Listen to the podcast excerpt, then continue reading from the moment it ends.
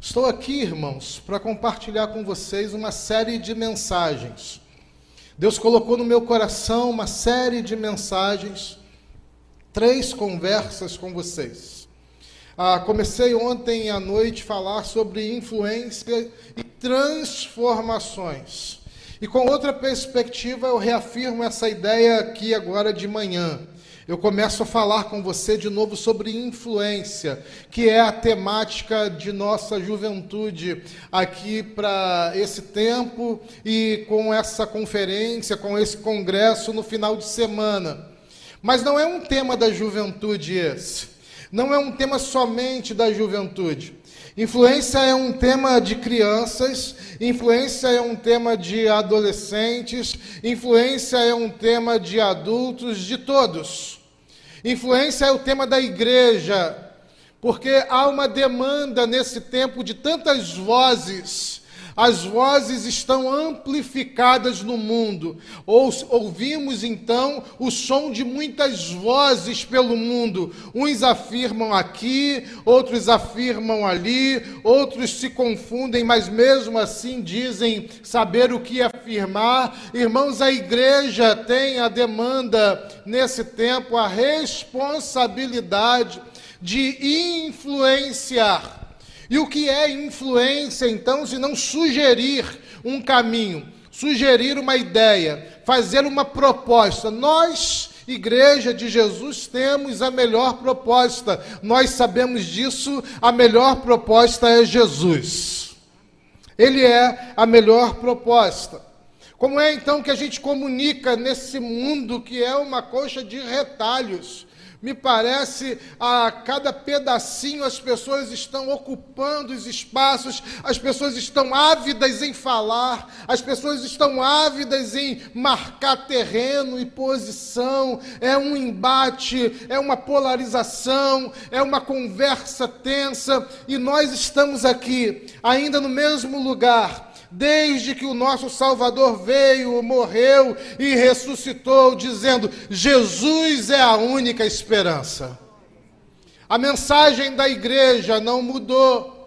Conquanto o jeito, a forma, a estratégia que a gente sugere para o mundo, a mesma mensagem do Evangelho, ela sim se transforma, ela se modifica, ela se alterna porque a igreja é, irmãos, então, a proposta para esse tempo. Deus te abençoe, minha irmã, viu? Que o Senhor abençoe muito mais. Seu esposo te deu um beijinho hoje pela manhã, viu? E à noite também, porque são dois copos. A mensagem se transforma, a mensagem alterna, o jeito que a gente comunica, porque o mundo muda. Eu me lembro, irmãos, que ah, tenho 44 anos. Tenho 44 anos e eu me lembro de ter ensinado alguma coisa ao meu pai com 25 anos de idade, meus. Aos, a minha memória, a minha memória mais consistente, pelo menos que intencionalmente eu tenha ensinado alguma coisa a meu pai, se dá a, com 25 anos de idade, ou seja, 19 anos atrás. Recente demais.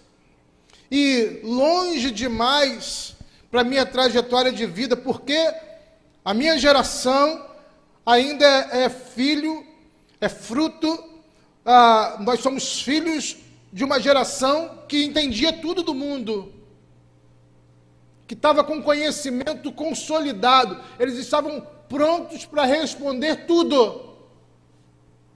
Qualquer coisa que eu perguntava a meu pai sobre o mundo, ele sabia me responder. Aos 25 anos de idade, meu pai já aposentado, a, o Banco do Estado do Rio de Janeiro, Banerje, aqui é o Banese, o Banco do Estado do Rio de Janeiro começou a implantar caixas eletrônicos. E aí meu pai que recebia com a sua carteirinha todo mês lá na porta do banco o seu pagamento, ia lá na porta do banco, no caixa, recebia.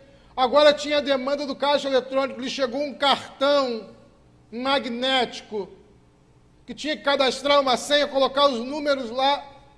E aí meu pai olhou para mim e eu me lembro desse dia quando ele disse: Jean, eu não sei usar isso, você sabe? Eu disse: Sei sim, pai. Ele, então você me ensina, você me ajuda. Eu quero ir lá receber o meu pagamento. Curioso que era, meu pai era uma pessoa curiosa. Ele, ele tinha a opção de continuar recebendo no caixa, mas ele disse: Eu quero ir lá receber o meu pagamento no caixa eletrônico. Você me ensina. E eu passei então a ir com o meu pai algumas vezes, e era sempre um dia bom, porque desde criancinha, o dia do pagamento era o dia que meu pai pagava o pastel. Ah, e eu me lembrei então do pastel de novo, era gostoso. Ele pagava o pastel com caldo de cana, irmãos, que alegria, coisa boa. Era o dia do pagamento. E eu passei então a ensinar o meu pai. Isso marca na minha vida, na minha relação com o meu pai, então que o mundo estava mudando. Olha, atenção, o mundo está mudando, as coisas já não estão no mesmo lugar. Há uma demanda nova, há uma tarefa nova. Irmãos, não há muita justiça nisso, porque agora, então seria a minha vez de esperar o meu filho chegar aos 17, aos 25, para ele me ensinar alguma coisa, né? E eu dizer, eu sei tudo do mundo. Só que o Jeanzinho, o meu filho, vai completar 17 agora. Não é isso, filho? Já tem, né? Tá, já tem 17. Viu, irmãos, a importância de estar com a esposa por perto? Porque se ela não tivesse, eu ia falar, ele tem ou 16, ou 17, ou 14. E aí pronto, você ia saber qual é a idade dele. O Jean já me ensinou um tanto de coisas. Porque toda vez que eu troco de aparelho ou preciso fazer uma atualização ou baixar alguma coisa, eu digo assim: Jean, você pode me ajudar? Você pode me ensinar? Irmãos, mas já tem ano que o Jean me ensina a mexer nas coisas de tecnologia. Tem anos. Porque o mundo começou a mudar, talvez ali, pelo menos para mim, na minha leitura, mas agora, irmãos, o mundo desencadeou com transformações e é esse o ritmo. É para lá que nós estamos indo. Conquanto os valores sejam eternos, os valores da palavra de Deus continuem imutáveis. Os valores da palavra de Deus são o mesmo, porque ele foi, ele, ele é ontem, ele é hoje e ele sempre será. E é assim, não sei se você já passou por essa experiência de ter de pedir para um filho, para um neto, para um sobrinho, para te ensinar a mexer no seu telefone. Já, já passou, irmãos? E é um negócio, né? Porque eles sempre falam, de novo, pai? Isso acontece na casa de vocês também? De novo, pai, já te ensinei isso. Eu falo, misericórdia, irmão. Pelo amor de Deus. Assim que é, irmãos. Talvez isso seja influência. Há uma ideia equivocada sobre influência ser a, a gente ter de fazer uma fala para mudar o mundo com uma frase só. A influência se dá aqui nessa troca diária, cotidiana na relação entre o pai e o filho, o filho que ensina o pai a ver o mundo, a, o, o, o, o, neto que ensina o avô a ver o mundo, o sobrinho que ensina o tio a ver o mundo e recebe o feedback, o avô que ensina sobre valores, sobre princípios, sobre eternidade, sobre fé, sobre Deus, sobre salvação, sobre Cristo Jesus, sobre como viver uma vida através do Espírito Santo. Essa é uma ideia básica de influência, mas é também uma ideia essencial de influência influência. É esse o lugar que nós estamos ah, conversando, que é muito distante, inclusive, irmãos, muito distante, inclusive, dessa ideia das redes sociais e das mídias sociais. Porque tem muita gente que tem seguidores, mas não tem influência nenhuma. Tem muita gente que tem seguidores, mas é uma má influência, uma péssima influência, uma influência horrível. E tem muita gente que tem seguidores e é uma boa influência. Então, o fato de ter muitos seguidores não significa o fato de ser influente, mas a influência se dá quando eu decido intencionalmente alterar a realidade de alguém que está à minha volta, de promover uma mudança. Eu quero então abrir a palavra de Deus com você no texto de Isaías, capítulo 6. Ontem nós ouvimos o profeta lá em Ezequiel, e hoje nós vamos ouvir Isaías nos falando sobre influência.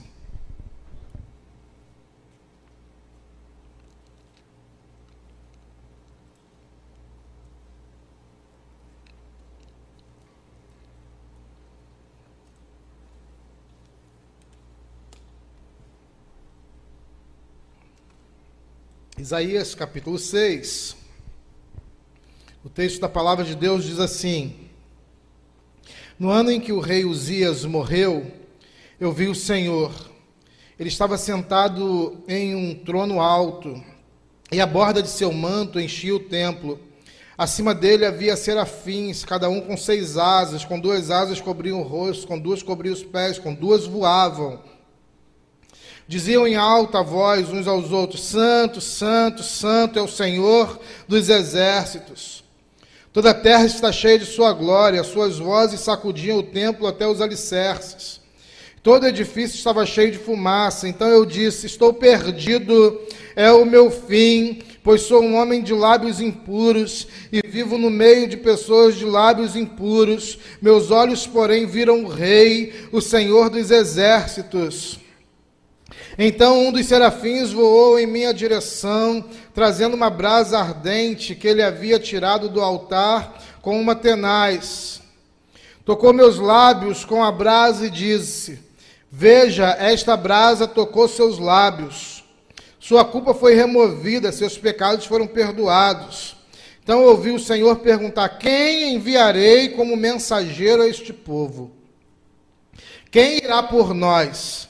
E eu respondi: Aqui estou, envia-me a mim. Ele disse: Vá e diga a este povo: Ouçam com atenção, mas não entendam. Observem bem, mas não aprendam. Endureça o coração deste povo, tape os ouvidos, feche os olhos deles. Assim não verão com os olhos, nem ouvido, nem ouvirão com o ouvido com os ouvidos, não entenderão com o coração, nem se voltarão para mim a fim de serem curados. Então eu disse: Senhor, até quando isso vai durar? E ele respondeu: Até que as cidades fiquem vazias e as casas abandonadas e toda a terra seja devastada.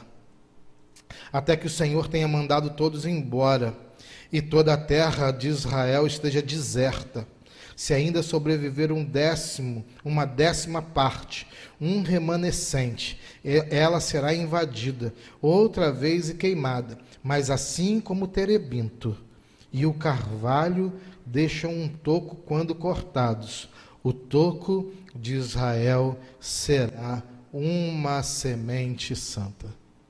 Senhor, que a tua palavra nos fale ao coração nessa manhã é nossa oração, Senhor. Ministra poderosamente as nossas vidas.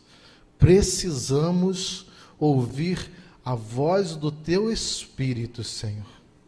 Por isso, cala, Senhor, as angústias e as ansiedades do nosso coração. Acalma o nosso coração, desperta a nossa mente para ouvirmos a tua voz e sermos transformados pela tua palavra, em nome de Jesus. Amém e graças a Deus.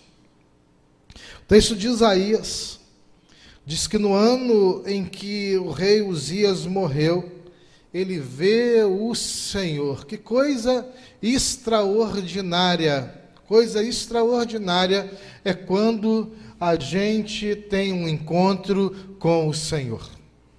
Irmãos, você vê que eu fui passando, né, conversando com vocês, animado aqui vocês serem uma igreja abençoada. Eu nem apresentei minha esposa, está aqui comigo, a Vivian. Pode ficar de pé, meu amor, por favor. Dá aí um tchauzinho para a igreja. Pronto, que beleza, né, irmãos? Deus é bom demais, vocês viram, né?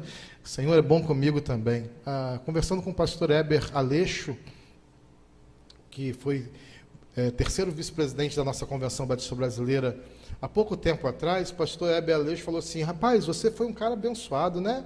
Eu falei, fui sim, ele, mas você está dizendo por quê? Ele está dizendo assim, porque veja bem, você é meio feinho, né, pastor? Eu disse, minha mãe discordava dessa ideia, viu? Ah, mas Deus te abençoou com uma esposa bonita. Eu disse, a mesma ideia se aplica a você também, né, pastor? Você também não é tão provido de beleza. Né? Ah, aliás, eu olho para os casados aqui, eu digo, Deus abençoou os homens aqui também de uma maneira muito especial. Deus abençoou vocês, porque vocês estão rindo de mim, mas está todo mundo também desprovido da mesma beleza, viu? Mas aí o pastor Abeleixo me disse, como é que faz, pastor? Ah, e ele disse assim, rapaz, me contaram uma história que é assim que acontece. Ah, serve para todos os casados e noivos aqui da igreja. Ah, ele disse assim, lá no céu tinham três ah, irmãos que estavam lá, e aí o anjo disse para eles assim, olha só, não pise nos patos. Você quer saber como é que você, irmão, servo de Deus, foi tão abençoado com a sua esposa que está aqui hoje? Eu vou te dizer agora. O pastor Ebeleixo me, me explicou essa história. Disse, eu estava no céu e o anjo falou assim: não pise nos patos. Os camaradas estavam passeando lá no céu. E aí sempre tem um esperto no grupo. E passou o primeiro pato, ele diz: Eu estou aqui no céu mesmo, não tem nada para fazer, eu vou pisar aqui no pato para ver o que, que vai dar. Pisou no pato, irmãos, veio aquela varoa, mas desprovida de toda beleza. Assim ele olhou e vê aquela algemazinha Aqui, ó, eternidade grudou na varoa e ele saiu com aquela varoa e ele falou assim: Meu Deus. O outro, segundo, já ficou mais esperto, falou assim: Vou dar um passeio, mas eu não vou pisar em pato nenhum, porque a conversa não foi boa para o primeiro irmão lá, né? Irmãos, ele escorregou e caiu em cima dos três ou quatro patos. A algeminha já veio aqui, eternidade. Quando ele olhou, ele chegou a tapar o rosto. Meu Deus, misericórdia. O terceiro, mais militar, ficou em posição de sentido e disse: Daqui eu não saio e daqui ninguém me tira. Daqui a pouco veio a algemazinha nele também, escrita eternidade. Ele disse: O que, é que eu fiz, Senhor? Aí pronto, vê aquela varoa bonita, abençoada, a mulher de Deus, a mulher do sonho. Ele disse: Minha filha, o que que eu fiz para merecer casar com você? E ela disse: Você eu não sei, mas eu caí em cima de um monte de pato. Então está explicada a história aí, né? Da bênção de Deus na sua vida. Melhor é orar e obedecer, viu? Sempre. Vamos aqui, irmãos. No ano que eu vi o Senhor, é o ano da morte do rei Uzias, diz o profeta. O texto começa com uma expressão que nos enquadra. E eu imagino também uma expressão que é o desejo de todo mundo. Todo mundo que serve a Jesus tem o desejo de ver o Senhor. Todo mundo que ama ao Senhor diz: Ah, o meu desejo é ver o Senhor. Inclusive, irmãos, Há um movimento nas múltiplas expressões da igreja brasileira que todo dia você acessa a internet, você liga a televisão, você liga o rádio e alguém está dizendo lá: Eu vi o Senhor. Eu tenho muito medo quando as pessoas falam que viram o Senhor. Você quer saber o que eu penso? Eu sinto muito medo muito medo. Quando alguém me diz, eu vi o Senhor. Mas, pastor, não deveria ser o contrário? As pessoas dizem o tempo todo, de manhã, de tarde e de noite: Eu vi o Senhor e ele falou comigo. Eu tenho uma palavra porque o Senhor falou comigo. Eu vou te dizer algo porque o Senhor falou comigo.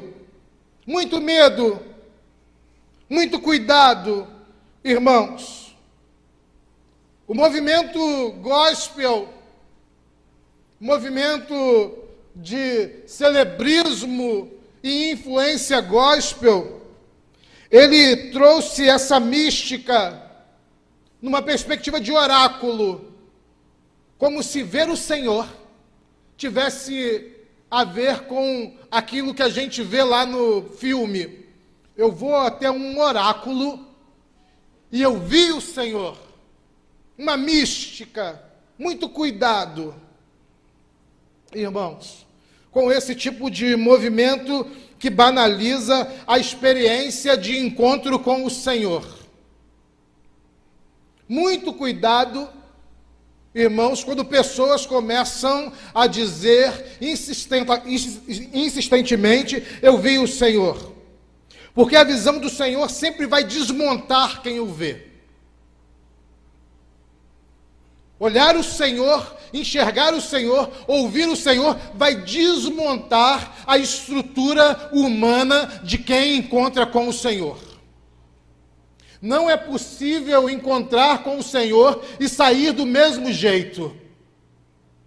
Não é possível ver o Senhor e depois simplesmente sentar à mesa e comer.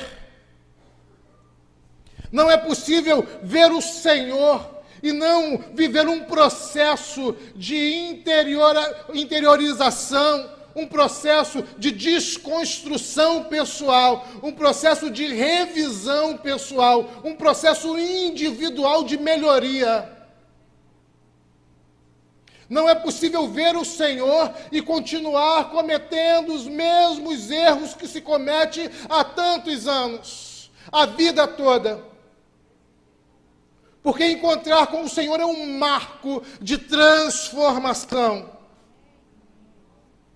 A maioria das pessoas vivem a vida inteira arrumando desculpas, dizendo ah, por que elas cometem os mesmos erros. Irmãos, eu sento lá no gabinete, lá no Rio, e as pessoas dizem: Ah, pastor, eu peco sim, mas não é nada demais. Nada demais. As pessoas me ligam e dizem: Pastor, eu estou vivendo uma vida de mentira, mas fica tranquilo, eu estou gerindo bem a minha vida, está tudo dando certo, não é nada demais.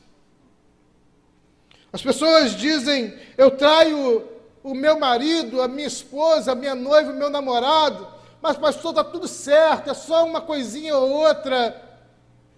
Irmãos, eu ouço de gente que diz encontrou o Senhor, que vive a mesma vida, como se sendo uma pessoa secularizada, com a mente de uma pessoa que está lá no mundão, vivendo o dia todo, todo dia, somente em busca do dinheiro, em busca das posses, em busca das conquistas, com uma vida sem sentido, e ainda assim dizem: Eu vi o Senhor. Eu encontrei com o Senhor. Eu tenho muito medo, porque o encontro com o Senhor, irmãos, me faz ser intolerante comigo e com os pecados que eu cometo, ao mesmo tempo que Ele me faz amar todas as pessoas indistintamente. Eu vi o Senhor, eu automaticamente me olho no espelho, porque o Senhor reflete quem eu sou e Ele exige de mim uma mudança. Ele exige, exige de mim uma transformação. Ele exige de mim uma nova postura. Irmãos, não é negociável, compreende? O Senhor exige. O encontro com o Senhor vai te colocar numa zona de desconforto que você nunca esteve na sua vida. É desconfortável encontrar o Senhor, porque o Senhor transforma os nossos pecados. O Senhor nos liberta dos nossos pecados. O Senhor santifica a nossa vida. O Senhor muda a nossa mentalidade. Por isso, irmãos, eu tenho temor de um discurso de encontro com o Senhor que mantém uma vida linear. O texto de Isaías é muito claro, ele diz: então, eu vi o Senhor. E ele aí passa a descrever para nós. Ele passa a descrever dizendo: ele estava num alto e sublime trono, e aquele espaço era tomado por sua glória, a borda do seu manto enchia o templo. Ele passa a descrever, talvez, irmãos, uma das cenas mais lindas e emocionantes do texto bíblico. Eu, eu, eu, gosto de pensar, às vezes, irmãos, eu, eu gosto de ouvir o texto, eu coloco no celular ou coloco no aparelho de som a Bíblia falada. Eu não sei se você já teve essa experiência de ouvir o texto, que é como os nossos pais, os pais antigos, os patriarcas, ah, os pais da igreja, é como eles ouviam o texto, não era a, a leitura física, mas o texto diz que uma geração falará, outra geração. Às vezes, irmãos, eu, eu fecho os olhos, eu ponho o meu fone de ouvido, eu começo a ouvir o texto bíblico. E toda vez que eu ouço esse texto, Assim como também quando ouço o texto de Jó 38 e 39, irmãos, sempre é uma experiência sensacional. Uma experiência extraordinária, porque eu fecho os meus olhos e eu começo a imaginar que templo é esse que o profeta está, que templo é esse que ele está visualizando, como seria essa imagem dos serafins que voam, irmãos, como é essa imagem do Senhor que a borda do seu manto ah, toma todo o templo?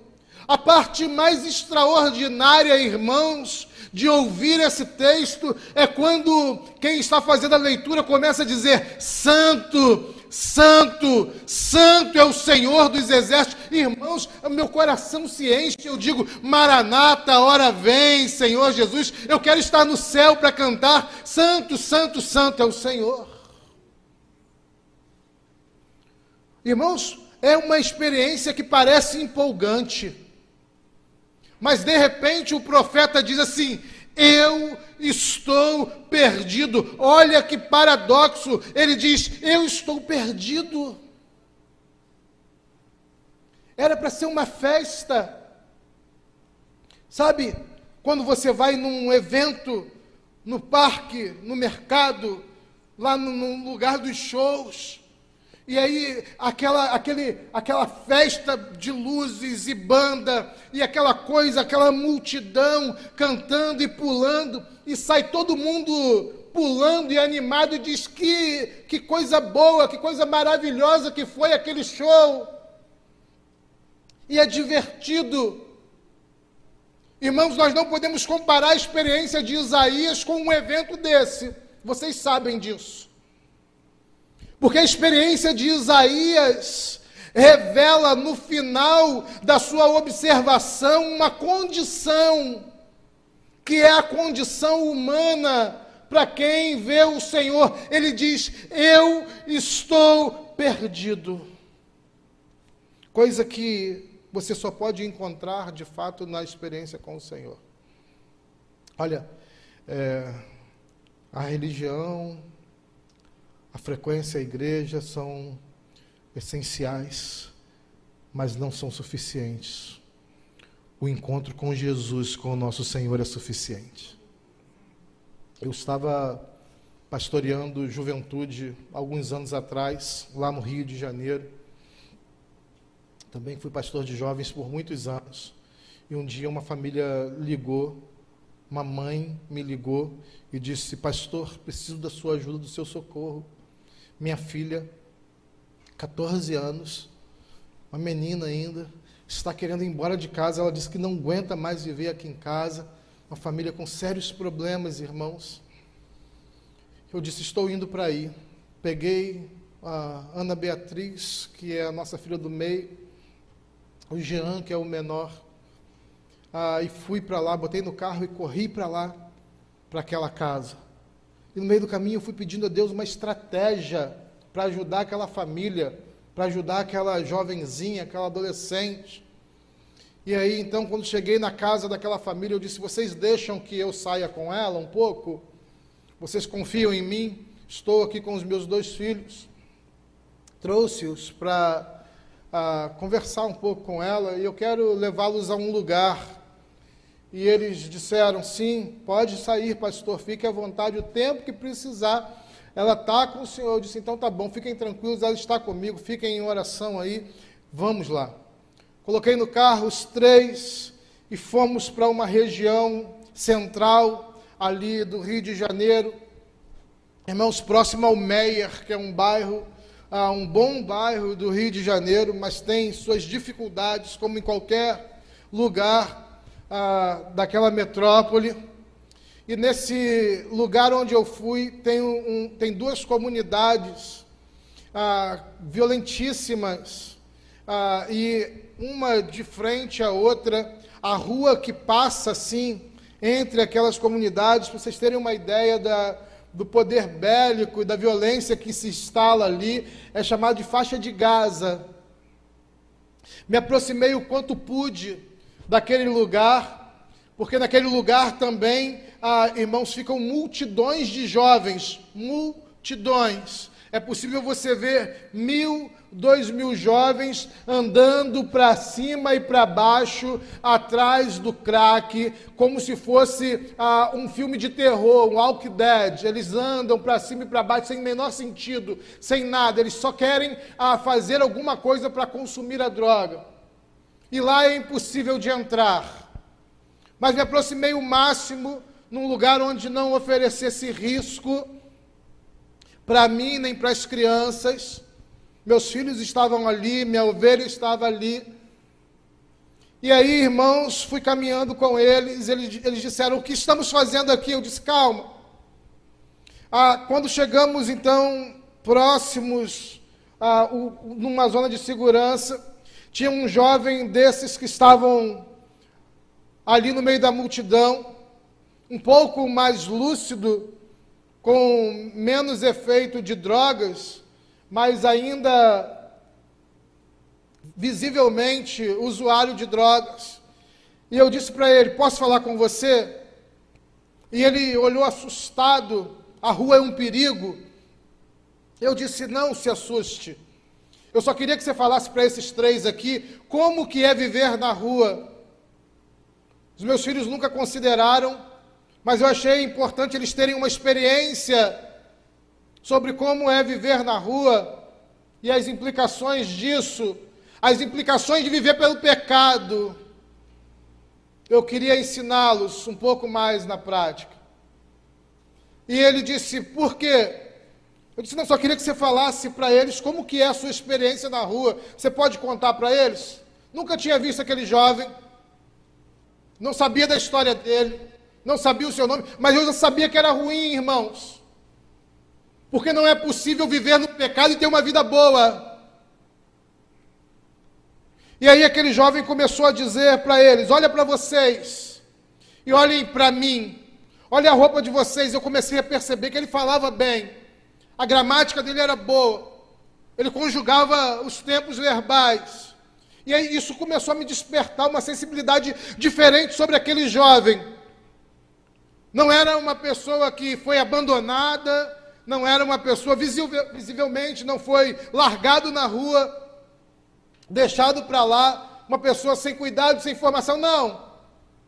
E eu comecei a notar a atenção, e ele dizia: Vejam o cheiro de vocês, olhem, sintam o meu cheiro. E era terrível, irmãos. Pensa uma pessoa sem asseio há tanto tempo, dormindo na rua, vivendo na rua, é, tudo na rua. Irmãos, terrível, terrível mesmo. E ele expunha a sua condição e fazia uma contrapartida com aqueles três jovens que ali estavam comigo. Até que aquela jovenzinha que queria sair de casa, já convencida do qual é, de qual é a realidade da rua, ela virou para mim como que numa súplica e diz: Pastor, vamos embora daqui. O cheiro era insuportável, as condições terríveis. E ele olhou para mim e disse: Você é pastor? Eu disse: Sou sim, meu filho. Qual é o seu nome? Agora então eu pergunto o nome dele. E ele diz: Daniel. E eu disse: Meu filho, me fala uma coisa, de onde vem esse nome bíblico aí?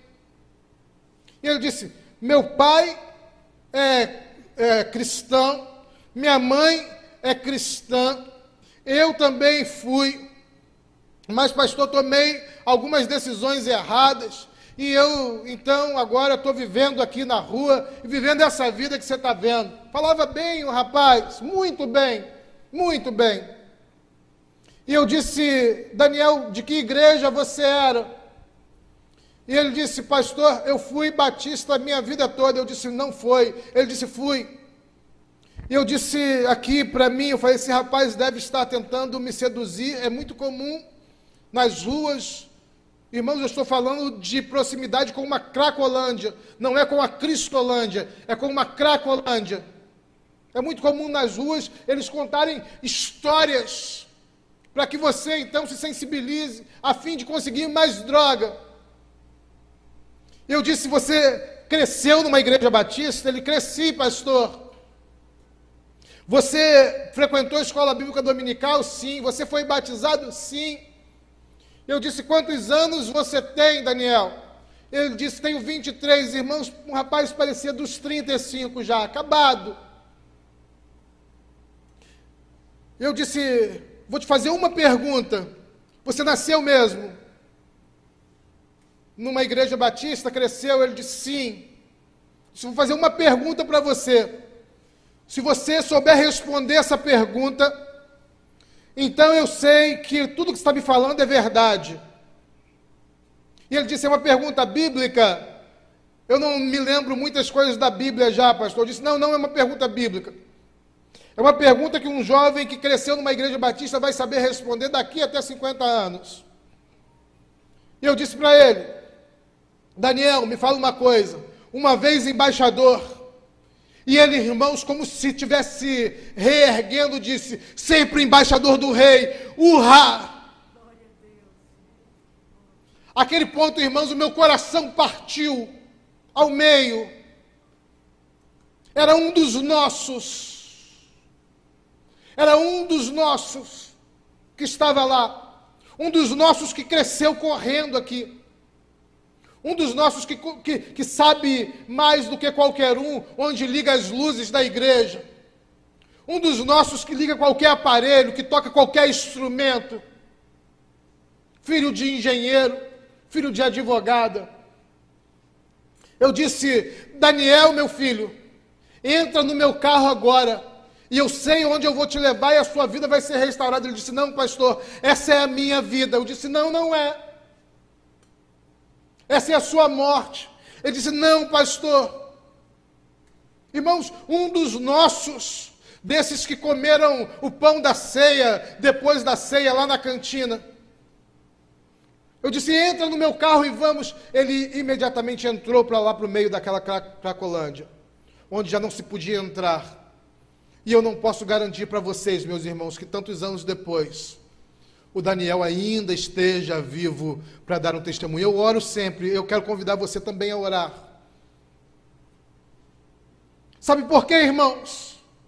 Porque a experiência com a frequência, e o John Burke, ele diz isso no livro Proibida a Entrada de Pessoas Perfeitas. Ele diz: a experiência com a religião não nos é suficiente. Mas o único jeito de termos uma nova experiência, irmãos, e uma experiência transformadora, é que a gente veja de fato o Senhor. E ver o Senhor vai nos desmontar do nosso caos. Ver o Senhor vai nos dar a consciência que todos nós precisamos ter todos os dias que é a consciência que Isaías tem, meu irmão e minha irmã. A única consciência que nos gera sobrevivência nesse mundo tão louco, nesse mundo tão perturbado. A consciência que precisamos é essa de Isaías que nos diz: Eu vi o Senhor, eu estou perdido. Porque, irmãos, agora que o profeta sabe que está perdido, depois de ter aquela visão, ele também tem uma perspectiva de transformação e de santidade. E santidade não é, irmãos, um código somente, não é somente um código de normas que você respeita, mas santidade é a consciência de que Deus está onde você estiver. Santidade, meus irmãos, é a certeza de que quando estamos em casa, no íntimo, Deus está lá. Santidade é a consciência de que quando estamos no trabalho, quando estamos no metrô, quando estamos no ônibus, quando estamos na praia, quando estamos na festa, onde nós estivermos, Deus está lá.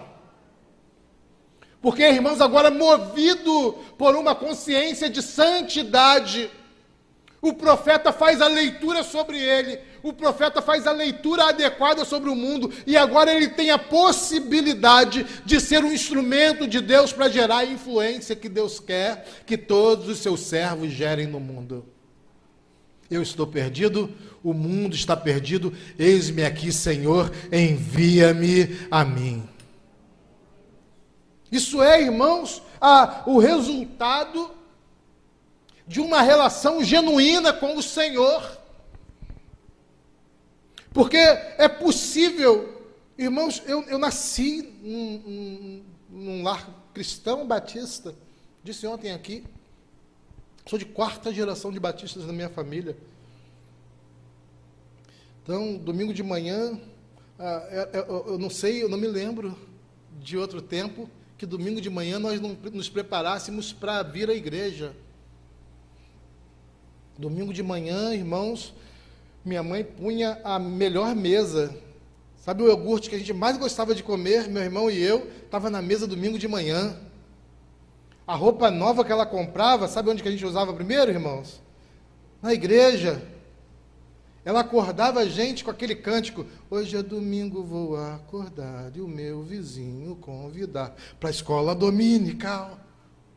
Alguém conhece esse cântico? Ah, glória a Deus, irmãos. Me senti em casa aqui agora. Porque outro dia eu cantei numa igreja e ninguém conhecia, eu me senti um dinossauro.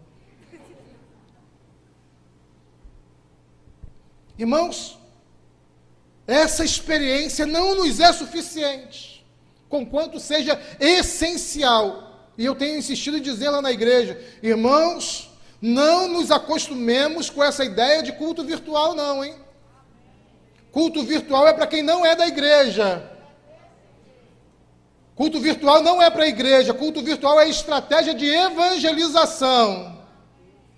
Quando abrir tudo, vamos voltar para a igreja, porque a igreja se reúne no templo. Não é para a gente acostumar com essa ideia de culto virtual, tá tudo bem, eu sou igreja daqui, irmão, se você não pode vir, você está com uma condição de saúde, tudo bem. Mas você está com a perna boa, está com o braço bom, está com a voz boa, vem para a igreja cultuar o Senhor.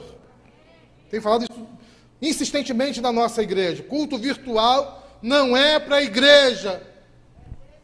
Culto virtual é estratégia de evangelização e serviço para quem não pode vir. A gente acostuma com essa ideia de vir. E aí a gente passa, irmãos, a acostumar. No entanto, no Evangelho, numa vida com Jesus, não existe costume. Porque todo dia eu preciso me arrepender dos meus pecados. Todos os dias. Eu quero concluir a minha fala nessa manhã. O nosso tempo já chegou. E eu quero contar para vocês uma experiência que pastor Mauro Israel Moreira foi presidente de nossa convenção há mais de 20 anos atrás, quando eu ainda era seminarista. Pastor Mauro Israel Moreira me contou, disse para ele: Pastor, como que eu vou aconselhar solteiros e namorados quando eles estiverem namorando? E ele me contou uma história de aconselhamento que, irmãos, define a minha vida com Deus. Ele disse: Outro dia, Jean, eu seminarista, de segundo ano, ano de 1999, 2000. Ele disse: Outro dia, Jean, chegou um casal aqui, casal de namorados.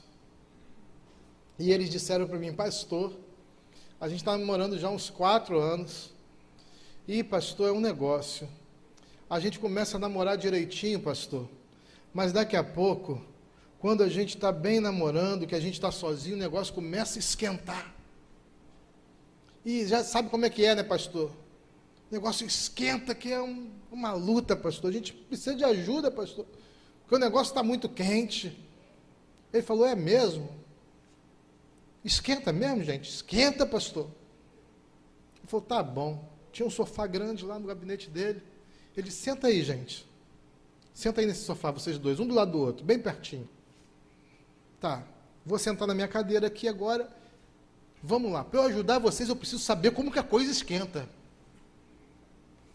Eu daqui, vocês fingem que eu não estou aqui não, tá? Vocês começam a namorar. E aí eles se olharam com o olho desse tamanho e disse, como é que é, pastor? Namorar, vocês sabem como é? Dá um beijinho que começa, não é assim que esquenta? Senta aí, começa a esquentar. E eles não se mexeram. Olhando para o pastor. O pastor falou, já sei, vou ajudar mais vocês. Vou virar minha cadeira de costas. Vou dar um minutinho para vocês. Quando eu virar a cadeira, já esquentou. Não esquentou? Vocês vão estar sozinhos, ninguém vai estar vendo. Aí já esquentou, né? Aí virou a cadeira de costas, marcou um minuto. Quando virou, os dois estavam mais longe ainda do que estava antes. E com um olho desse tamanho cada um, era um olho que nem cabia no rosto mais. O pastor falou: Vou fechar os meus olhos, é a última tentativa. Fechou os olhos, marcou mais um minuto e nada. Os dois quase estavam terminando já o namoro. E aí o pastor faz a pergunta que deveria ser a pergunta que nós deveríamos nos fazer todos os dias. Como é que vocês sentem constrangimento de estar na minha presença e não sentem constrangimento por estar todo dia na presença de Deus? para a gente influenciar o mundo, irmãos, para a gente fazer uma proposta para o mundo de influência, é preciso que a gente tenha uma mentalidade de presença real de Deus na nossa vida. Não é possível dirigir sem a presença de Deus. Não é possível fazer um concurso público sem a presença de Deus.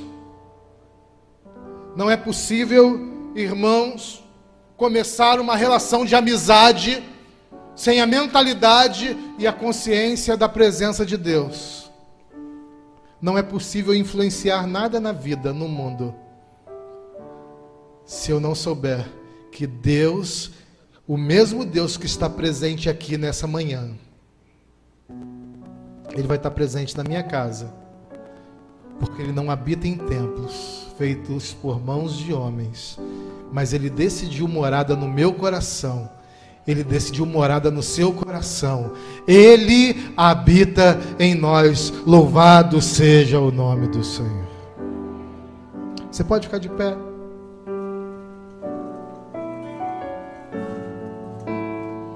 Quero orar com você daí mesmo, da onde você está. Você não precisa se mexer. Você não precisa sair do seu lugar. Mas eu quero orar com você. Eu quero perguntar para você: você quer nessa manhã renovar a sua experiência com o Senhor? Dizer, Senhor, eu quero renovar a minha experiência contigo. Para que eu viva com a mentalidade de vida santa se você quer renovar a sua experiência com o Senhor, levanta sua mão bem alta e diz: Senhor, vem e visita o meu coração. Glória a Deus. Glória a Deus. Glória a Deus. Glória, glória, glória, glória a Deus. Senhor, visita o teu povo. Transforma-nos, Senhor.